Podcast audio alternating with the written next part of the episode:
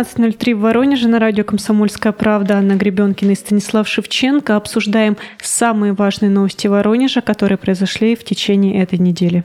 В течение двух дней сразу два ЧП с самолетами.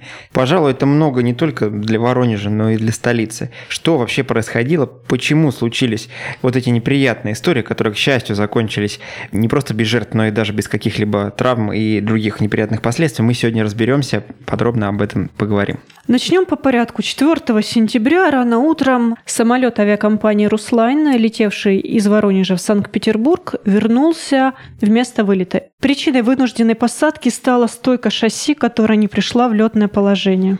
Как рассказали в пресс-службе Воронежского аэропорта, экипаж лайнера принял решение, согласно инструкции, развернуться после того, как поняли, что случился сбой техники. Самолет сделал над нашим аэропортом несколько кругов, чтобы выработать топливо. Цель была не повторить всем еще памятной трагедии, случившейся при жесткой посадке лайнера «Сухой Суперджет» в Шереметьево 5 мая. Напомним, тогда погиб 41 человек. Самолет взлетел в 7.15, а уже в 7.51 благополучно сел. На борту находилось 37 человек и три члена экипажа. Один из пассажиров этого самолета рассказал, что происходило на борту во время этих всех кругов на взлете по еще как бы не разогнались, далеко не улетели. Вдруг что-то какой-то такой звучок металлического какого-то такого свойства. Потом что-то вот он так подниматься и не стал, и они объявляют, что мы возвращаемся назад по техническим причинам. В итоге мы летели 10 минут, назад возвращаться те же 10 минут, но мы минут 30-40, наверное, он кружил, понятно, вырабатывал топливо, наверное. Никто не пищал, не верещал, все спокойно. Мой сосед сидел, читал, так и читал. Я так понял, что один я беспокоюсь, посматриваю на землю в окошко. Добавим, что через несколько часов за пассажирами вылетел резервный самолет, и вскоре их отправили в пункт назначения. И вот 5 сентября, честно говоря, многие, кто услышал новости или увидел заголовки со словами, что рейс Воронеж-Санкт-Петербург вернулся в аэропорт, наверняка подумали, что речь идет об одном и том же случае, все о том же 4 сентября. Стас, даже я так подумала, когда утром узнал об этом, я говорю, это повтор вчерашней новости или что происходит? А оказалось, нет, действительно, тот же рейс практически по тому же сценарию. Да, только другой самолет, но, как ты уже сказал, та же авиакомпания, то же направление. Лайнер точно так же поднялся в небо в 7.15, а уже в 7.36 экипаж решил вернуться и запросил посадку в Воронеже. Об этом нам рассказали в пресс-службе аэропорта. Приземлилось судно в 8.41. Что стало причиной вот этой вынужденной посадки, нам рассказал генеральный директор Воронежской воздушной гавани Александр Белевич. Давайте послушаем. Произошел отказ одной из резервных систем самолета по электропитанию приборов, электропитанию систем самолета. Но в результате экипаж принял грамотное решение, зачем сейчас рисковать лететь на Санкт-Петербург, еще два часа, а это событие произошло через 15 минут после взлета, принял решение вернуться обратно, разобраться со всем, что все живы были и здоровы. То есть экипаж взлетел в 7.15, пошел на Питер. В 8 часов 41 минут он произвел посадку. Топливо где-то минут 25 он вырабатывал здесь над аэропортом для того, чтобы нормально нормальным остатком топлива зайти на посадку сесть. Это был Александр Белевич, генеральный директор Воронежской воздушной гавани. Надо сказать, что самолет 5 сентября летал практически на час больше, чем самолет 4 сентября. Причина была все та же, нужно было выработать топливо, поэтому нарезал все новые и новые круги. Снова нет у нас данных, что это вызвало какое-то беспокойство пассажиров. Тем не менее, можно представлять, что было в голове у людей в тот момент, когда все это происходило. В любом случае, какая-то тревога остается, да, какая-то аэрофобия, от которой не уйти в таких ситуациях. Авиакомпания «Руслайн» прокомментировала второй ЧП, вот как раз которое случилось 5 сентября. Компания подтвердила, что действительно решение о возврате в аэропорт вылета было принято с предположением о некорректной работе резервного источника электропитания. Также Руслайн э, уточнил, что они требовательно и очень взыскательно относятся к техническому состоянию воздушных судов и безопасности полетов. Правда, непонятно, как за два дня произошло два ЧП тогда. И в качестве извинения авиакомпания предоставит пассажирам сертификаты на перелет со скидкой 50% по любому направлению своей маршрутной сети. А вот разбираться в нюансах обоих происшествий и выяснять, действительно ли компания так уж требовательно относится к обслуживанию своих воздушных судов, будет уже транспортная прокуратура. Представители этого ведомства будут проводить проверку по факту обоих э, вот этих происшествий и выяснять, было ли действительно предполетное техническое обслуживание таким, каким оно должно быть, было ли соблюдено при этом законодательство, проверить, не совершала ли компания каких-либо еще нарушений. Прям какой-то закон парных случаев. Да, в этот раз он сработал прямо буквально, да, то есть... Прям э, день в день. И действительно, самолет одной и той же авиакомпании. Одно и то же время, и точно так же за ними резервные самолетики прилетели и увезли их обратно в нашу прекрасную культурную столицу. И точно так же обошлось без каких-то тяжелых последствий. А могли ли они быть? Э, Была ли реальная опасность? Об этом мы спросили пилота гражданской авиации Алексея Иванова. Он э, подробно вместе с нами разобрал оба случая. Что касается той истории, которая произошла 4 сентября. Если не убралась стойка шасси, то, скорее всего, нарушился какой-то контакт в электросети. Возможно, что-то окислилось, возможно, это произошло из-за перепада температуры. Остальные стойки убрались, осталась только одна, значит, э, дело все-таки не в гидросистеме, поломка не механическая, а, скажем так, электрическая. И, как рассказал наш собеседник, это не так страшно, как обратная ситуация, когда стойка, наоборот, не выдвигается да, из лежачего, скажем так, состояния. И тут э, существует масса способов, как ее перед посадкой выбить, да, там, выдавливать ее каким-то давлением, какими-то нагрузками. И в некоторых случаях принимается решение садиться, что называется, на брюхо. Вот это действительно опасная ситуация. Что касается вот этой ситуации, то эксперт сказал, что ничего такого уж страшного. Вторая ситуация 5 сентября. Алексей Иванов рассказал, что в современных самолетах все управление осуществляется через электронику. Здесь все работает э, не так, как на маленьких самолетах, где э, руль и, скажем так, отдельные элементы управления связаны напрямую какими-то трассами специальными. Говорю упрощенно, но так как я это понимаю. Так вот, э, здесь все через электронику, все через проводку и специальные механизмы. Так вот, все системы управления дублируются. Если одна отказывает, сразу включается другая. Есть еще дополнительные аккумуляторы, которые могут поддержать основные функции управления, даже если откажет вообще все. Тем не менее, по словам нашего эксперта, даже если отказывает хотя бы одна система, уже нужно принимать решение о посадке, как это сделали пилоты, потому что причина в воздухе неизвестна, мы не можем ее определить прямо там. И, скорее всего, за отказом одной системы может последовать отказ второй, третьей, и ситуация может э, ухудшиться достаточно быстро. Здесь пилоты все сделали правильно. Получается, в принципе, самолет мог бы долететь и до Питера, и, возможно, все бы было хорошо. Но это было бы, наверное, неправильно с точки зрения профессионализма. Да? Если ты знаешь, что этот полет может э, не окончиться хорошо и безопасно, то Наверное, ты поступаешь если неправильно. бы речь шла о каких-нибудь э, дремучих э, авиалиниях, которые в какой-нибудь далекой-далекой там африканской стране работают, то, наверное, экипаж принял бы решение сэкономить топливо, да, не выжигать его над аэропортом и э, потихонечку с отказа этой системы добраться до конечного пункта. Но, к счастью, мы Ну, находимся на в чуть более цивилизованном 30 мире. человек, Да. еще три человека из экипажа. Наверное, ни одно топливо не стоит жизни такого количества людей. Сложно с этим поспорить. Так вот, чем же можно объяснить, что за короткое время произошло сразу два случая?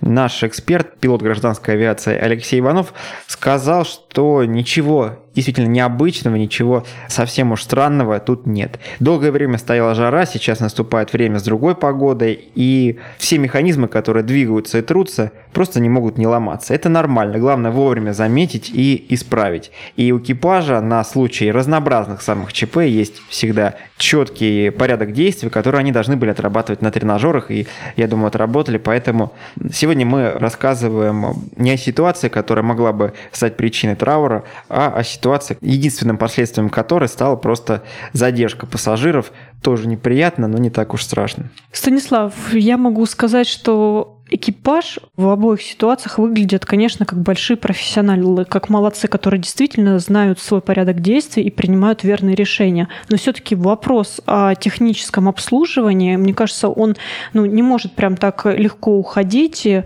с учетом вот просто хорошо разрешенной ситуации. Потому что, как ты уже сказал, кто-то действительно должен был заметить, что металл пришел в негодность, износился или что-то произошло, что-то не так с электроникой.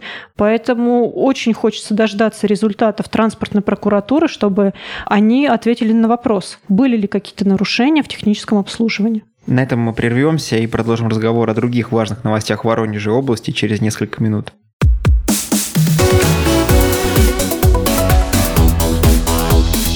Тема дня.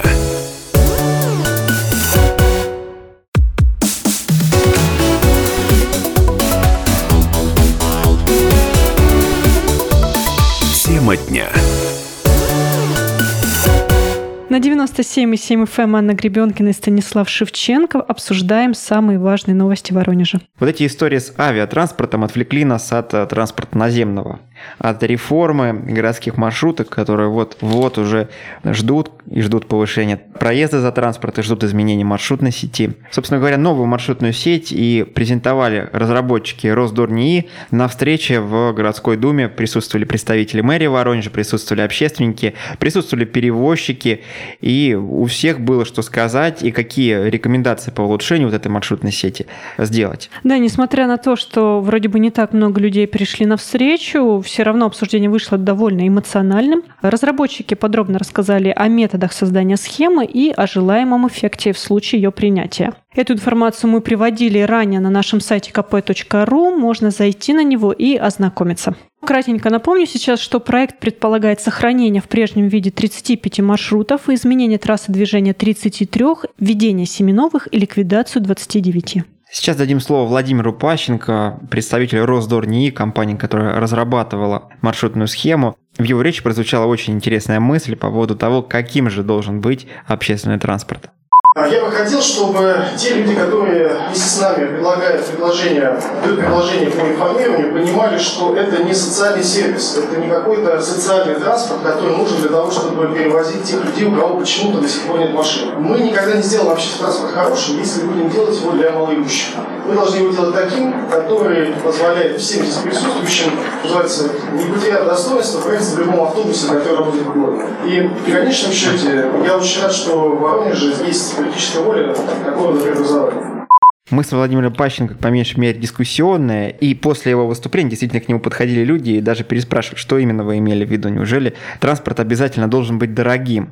Здесь он делал акцент на том, что транспорт не должен восприниматься как э, атрибут исключительно бедной жизни, и вполне можно представить ситуацию, как в общественный транспорт заходит человек в костюме, не знаю, в шубе, просто он пользуется маршруткой не потому, что у него нет автомобиля. Ну а если переходить ближе к центральной теме вот этой встречи, к новой маршрутной сети, то достаточно конструктивно, на мой взгляд, э, прошелся по ней общественник э, Виталий Иванищев, гражданский активист, который, кстати, на прошлой неделе был у нас в гостях на радио «Комсомольская правда».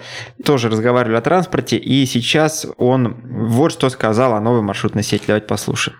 Есть вообще два варианта развития маршрутной сети города. Первый вариант – это когда есть э, магистральные подвозные маршруты и транспортно-пересадочные узлы, и карта оплаты, где мы платим за поездку, а не за факт входа в автобус. И вторая система – это когда из одной точки мы можем э, доехать в другую точку, делая минимальное количество пересадок. И вот город Воронеж развивался по второму принципу. Лично я и многие воронежцы ждали от э, новой сети каких-то кардинальных перемен. Однако, ну, к сожалению, ничего нового мы не увидели. По сути, мы увидели точно такую же сеть, как была, только другую. Да, у нас также из одной точки в другой район э, мы должны приезжать без пересадки. Однако, по факту, часть связи рвутся. Если сейчас мы можем проехать за 17 рублей с одного конца города в другой, то в каких-то участках это будет стоить уже 46, там, да, 23 плюс 23. Э, а внедрение новой маршрутной сети в том виде, в котором она есть сейчас, оно вообще зачем? Оно какие цели преследует? У Виталия Иванищева надо сказать, что цели все-таки артикулировались разработчиками. Уход от дублирующих маршрутов, повышение самой эффективности городского транспорта, да и про пересадки, как они объясняют, коэффициент пересадок удалось даже снизить. То есть, если он был там 0,8, то он стал 0,7. Но люди, люди смотрят на маршруты и замечают, что раньше платили столько, теперь будем платить столько, и это вызывает закономерные вопросы. Этой темы коснулся и представитель перевозчиков, руководитель АТП-1 Владимир Георгиевский. Давайте послушаем. У нас десятилетиями пассажиры привыкли, что выйдя из одного конца города, он может попасть в другой за очень крайне низкий тариф, которых нет ни в другом, ни одном городе миллионе, где 15 рублей. Но не так давно на имя губернатора было написано обращение жителей Новой Усмани, собравшее всего тысячу подписей, но вызвавшее огромный резонанс. Жители жаловались на то, что при сокращении привычных маршрутов на дорогу ежедневно придется тратить уже не 17, а 34 рубля. Всего тысяча подписей вызвала отмену уже принятого решения. Теперь же при внедрении новой маршрутной сети в масштабе всего города уже десятки и сотни тысяч, а если верить расчетам Рязанских проект, то целый миллион пассажиров, ежедневно будут вынуждены тратить в два раза больше, причем в оба конца. Перевозчикам такие пересадки на самом деле могут принести большее количество денег, но никакие деньги не компенсируют того негатива, который получит город. ну и, соответственно, и мы перевозчики, и администрация. Более того, если сейчас пассажир привык, что подойдя к остановке, он в течение пяти минут может уехать на своем автобусе, то при пересадках в условиях новой сети негатив будет провоцировать еще и более длительное ожидание нужного автобуса чему же призывает Владимир Георгиевский? Не к тому, чтобы совсем уж отказаться от новой транспортной схемы, а к тому, чтобы вводить ее только вместе с целым комплексом других нововведений. Речь идет как о выделенных полосах для общественного транспорта, которые призваны увеличить пропускную способность в городе именно для автобусов и троллейбусов. Об этой теме чуть позже поговорим. Речь идет о транспортной карте, которая позволит делать пересадки без дополнительной платы.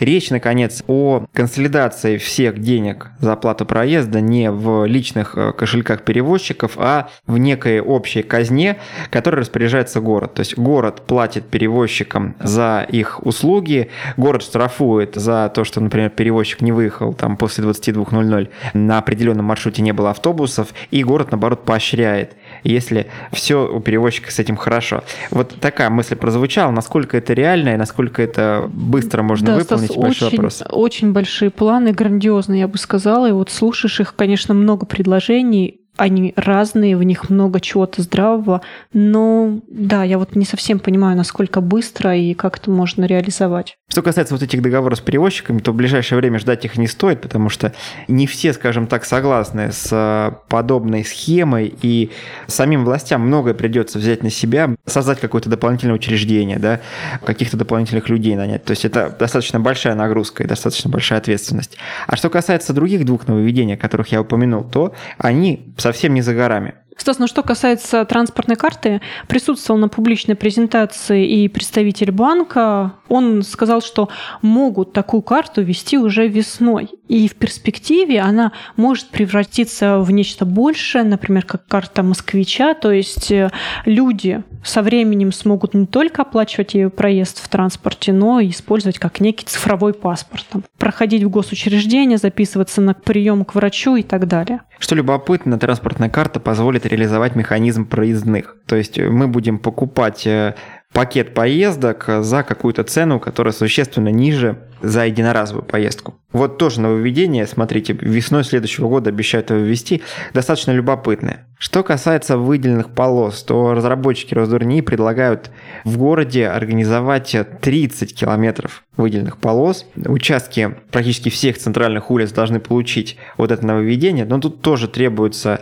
определенное внимание со стороны городских властей, потому что нужно не просто начертить разметку, как это было сделано уже больше десятилетия назад на Плехановской. Если вы помните, там сделали небольшой участок выделенной полосы, который начинался из ниоткуда, в никуда уходил, и достаточно быстро водители автобусов сами начали выезжать из своей полосы, заходить во второй, третий ряд. Достаточно быстро автомобилисты поняли, что им ничего не будет за появление на полосе для общественного транспорта и стали там тоже кататься. В общем, все осталось э, на кругах своих. И когда в очередной раз пришло время обновлять разметку, то просто эту полосу убрали, потому что эксперимент явно не удался. Это было видно не только на экспертном уровне, но и на уровне простых граждан.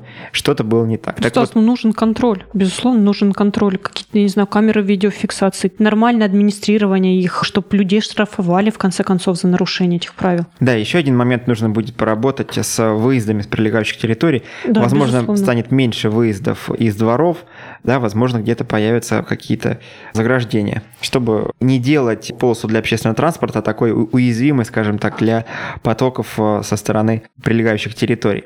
Очевидно, мнение каждого воронежца учесть просто невозможно.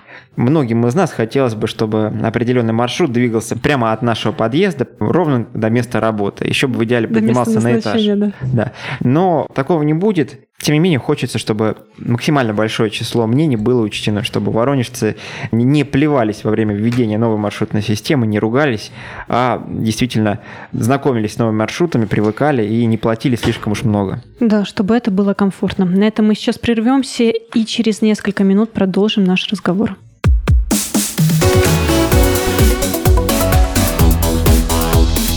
Тема дня.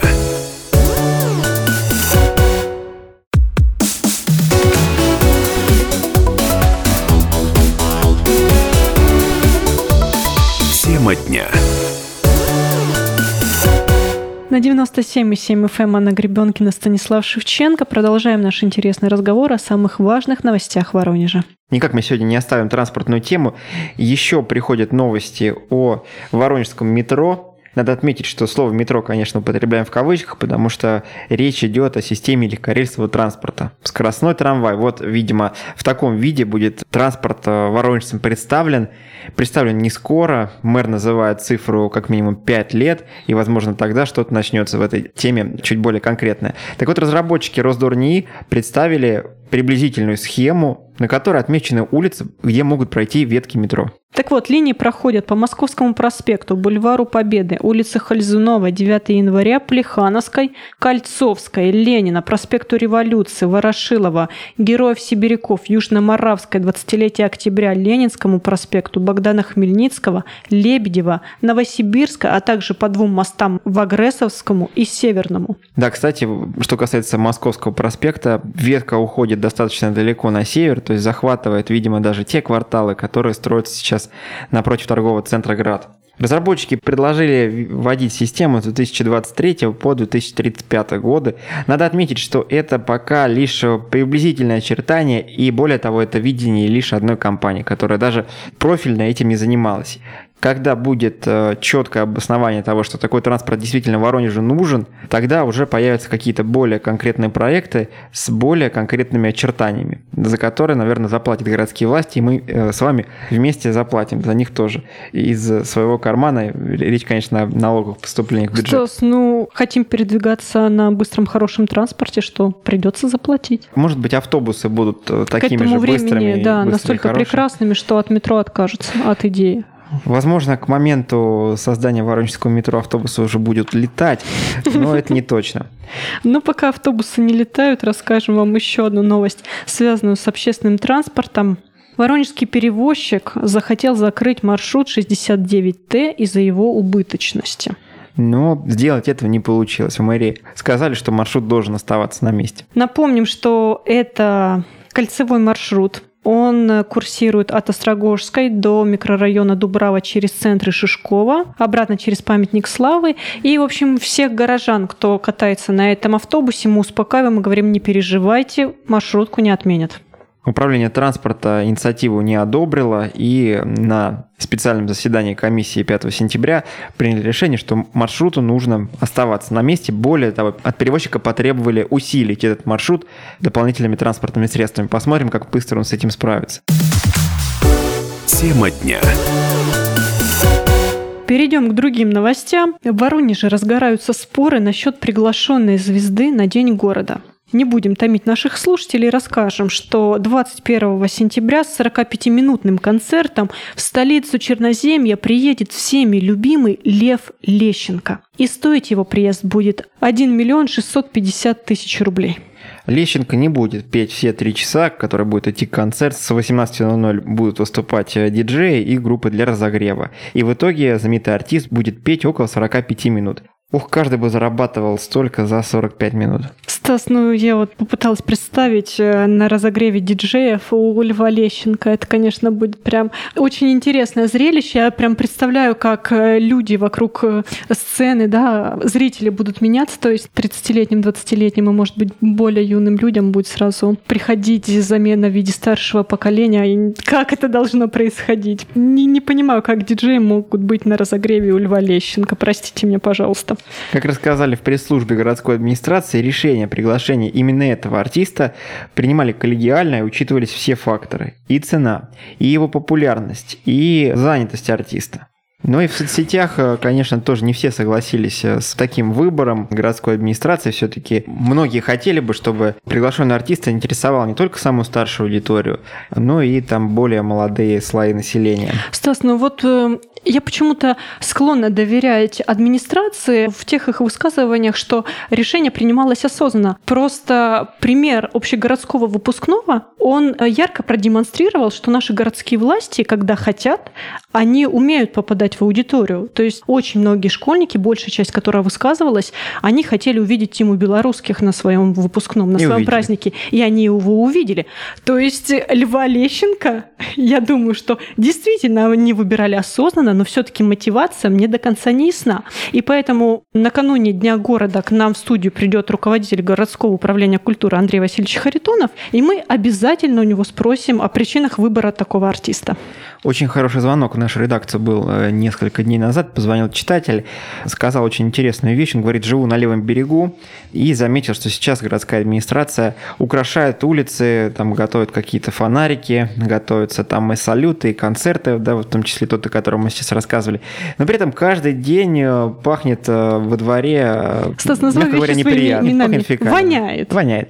Да, и не лучше было бы городской администрации вот все силы, все вот эти миллионы направить там не на Льва Лещенко, а на скорейшую борьбу с ужасными запахами. Ведь запахи есть не только на левом берегу, они и до центра доходят. В Советском районе там какие-то свои истории. Там старое очистное сооружение на улице Антокольского источают то гарь, то какой-то смрад. В общем, город действительно утопает в неприятных запахах, но при этом мы с какой-то дурацкой улыбкой будем праздновать День города и делать вид, что у нас все хорошо. Стас, ну что за кошмарные вещи ты транслируешь вместе с нашим читателем, да простит он меня. Ну нельзя из-за проблем полностью отменять все праздники. Ну, должно быть у людей хоть что-то хорошее. Вот наш... Нет, как мы в этой воне будем любоваться этими фонариками и этими исполнителями? Так Зачем это? Я... Давайте воню уберем, а просто погуляем по чистому городу, я... приятно пахнущему. Я думаю, что нам предлагают со всех своих э, районов Воронежа приехать в центр, посмотреть на фонарики, полюбоваться и подышать не совсем вонючим воздухом. Ты думаешь, хотя бы там не будет пахнуть этот день, да? Будем надеяться, будем надеяться, что хоть кто-то из Воронежа спасется от неприятных запахов в день города. Но а пока обратимся к другим экологическим новостям. В реке Усмань Воронежской области обнаружили многократное превышение химических препаратов. Вообще в Воронеже за 10 лет э, снизилась динамика загрязнения, динамика сброса сточных вод в поверхностные природные водоемы. Об этом сообщили в недавнем докладе Министерства природных ресурсов и экологии. С этой точки зрения Воронежская область выглядит не так уж плохо. Но есть у нас и другие проблемы. В поверхностных водах реки Усмань на протяжении трех последних лет наблюдается концентрация ДДТ, которая превышает все нормы. Речь идет о следах химических препаратов, которые предназначены для уничтожения вредных насекомых. Они применяются при дезинсекции, например, ДДТ, один из немногих действительно эффективных средств э, против саранчи. Откуда эти вещества взялись, как предполагают составители доклада? Возможно, их применяют в борьбе с вредителями садов, которые находятся вокруг Воронежского биосферного заповедника. Качество воды в другой важной реке нашего региона Дон в течение ряда лет колеблется от слабо загрязненной до грязной. Ситуация на участке от города Воронеж до села Новая Калитва мало изменилась. Здесь вода оценивается как загрязненная. При всем при том, нельзя сказать, что Воронежская область выглядит так уж плохо на фоне других регионов. Мы э, в общем рейтинге не опустились слишком низко, но надо сказать, что проблема очевидно есть, как и во всей стране, так и в Воронежской области, с загрязнением рек, с уничтожением нашей природы, с неприятным запахом и так далее. Если продолжать разговор о комфорте места, где мы живем, то можно вспомнить еще одну новость. Тут уже речь идет не о э, сбросах разных э, предприятий, которые не очень ответственно относятся к окружающей среде, а о действиях какого-то одного конкретного воронежца, который... Ну, может быть, группы. Может быть, группы, которые относятся с большим неуважением к своим соотечественникам, согражданам. На улице Илюшина, на участке от улицы Славянская до дома номер 44, кто-то украл 20 светильников наружного освещения. Кроме того, вандал сломал кронштейны крепления, а светодиодное оборудование куда-то вывез. Предположительно, все это произошло с 26 августа по 2 сентября. Вероятно, вот этот злоумышленник работал во время легких сумерек. Скорее всего, он поднимался на железобетонную опору с использованием использованием специальных э, лазов и, собственно говоря, проводил свои вот эти вот действительно темные дела, потому что после него оставалась сплошная темнота. Воронеж Горсвет обратился в правоохранительные органы и просит всех свидетелей, которые вдруг, возможно, видели момент кражи, сообщить об этом по телефону 264 73 05. 264 73 05. Ну что сказать, это даже не 90 это какое-то совершенно средневековье, воровать уличные светильники. Это очень оригинальный способ пополнения собственного кошелька, и я думаю, что вся улица Илюшина от мала до велика скажет ему в кавычках спасибо. На этом наш обзор новостей подошел к концу. С вами были Анна Гребенкина и Станислав Шевченко. До новых встреч.